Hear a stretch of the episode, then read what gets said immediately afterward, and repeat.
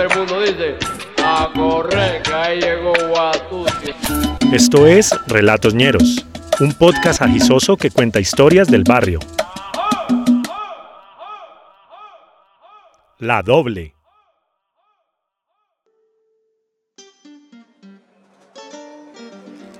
Mientras esperábamos a mi coronel, Pan de Cien se animó y pidió una polita. Se puso como nostálgico y me habló de su vida cuando era chiquito por allá en los laches. Que después le mataron al papá y la mamá lo metió en un internado y ahí fue donde se llenó de mañas.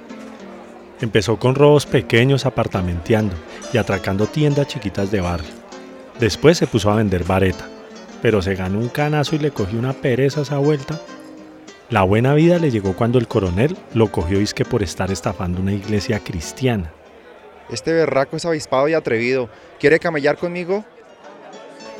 Ahí fue donde empezó a ser parte de la bandola más brava de galerías.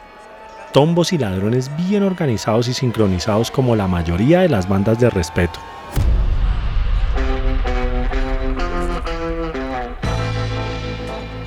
pero la vuelta que hizo famoso a Pan de 100 fue el secuestro de un cucho de Villapinzón. Un ganadero de esos barrigones ensombrerados y bien tacaños, que tiene tierra como un putas y plata guardada en rollos en caletas dentro de un armario. El viejo vivía solo en una finca con su esposa jovencita y un perro. Levantaron al cucho cuando vino a una cita médica en Bogotá.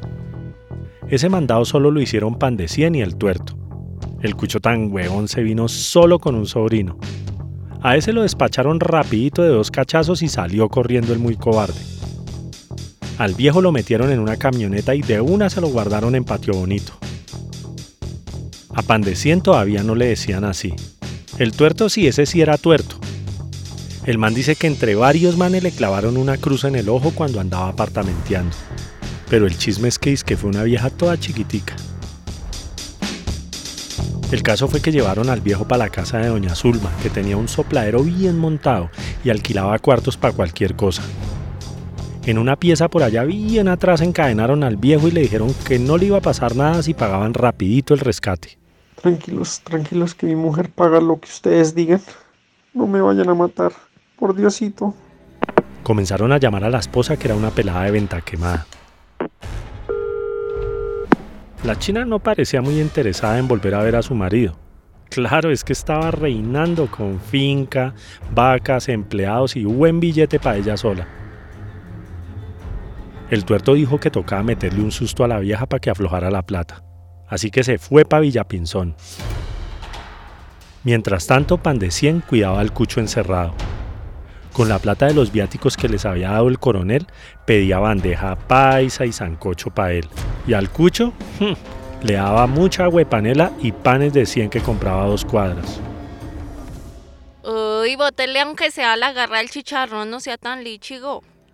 Le decía a doña Zulma cuando lo veía llegar con esa bolsa llena de panes chiquitos diminutos de 100 pesos. Así fue que se ganó el apodo. El tuerto frenteó a la vieja en la plaza de mercado.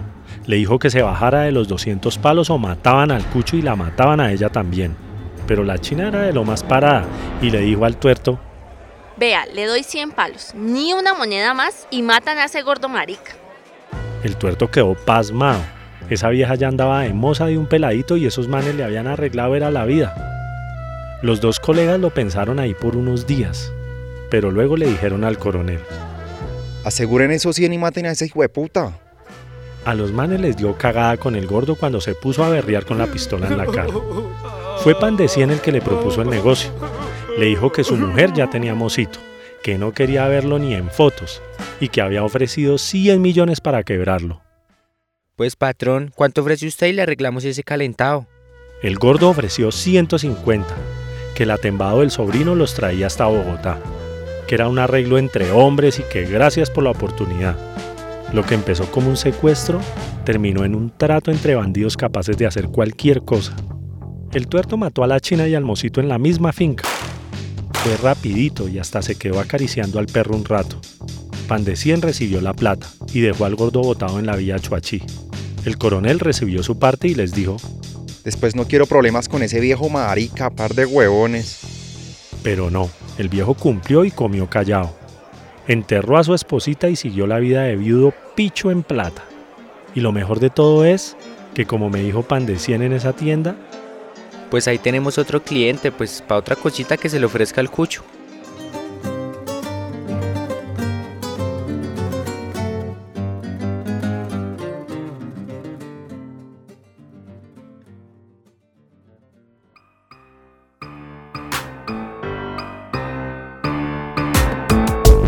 Relatoñeros es una producción de la Chucua Records. Este podcast fue producido y editado por JJ Muñoz, Steven Torres, Felipe Umbarila y por mí, Daniela Muñoz. Si les gustó esta historia y quieren apoyarnos, pueden hacernos un aporte para seguir haciendo posible este podcast. Visiten nuestro perfil en Instagram, arroba y allí encontrarán la forma de ayudarnos. De vuelta les enviaremos un saludo en uno de nuestros capítulos y se convertirán para siempre en nuestros ñeros y ñeras del alma. Caballero,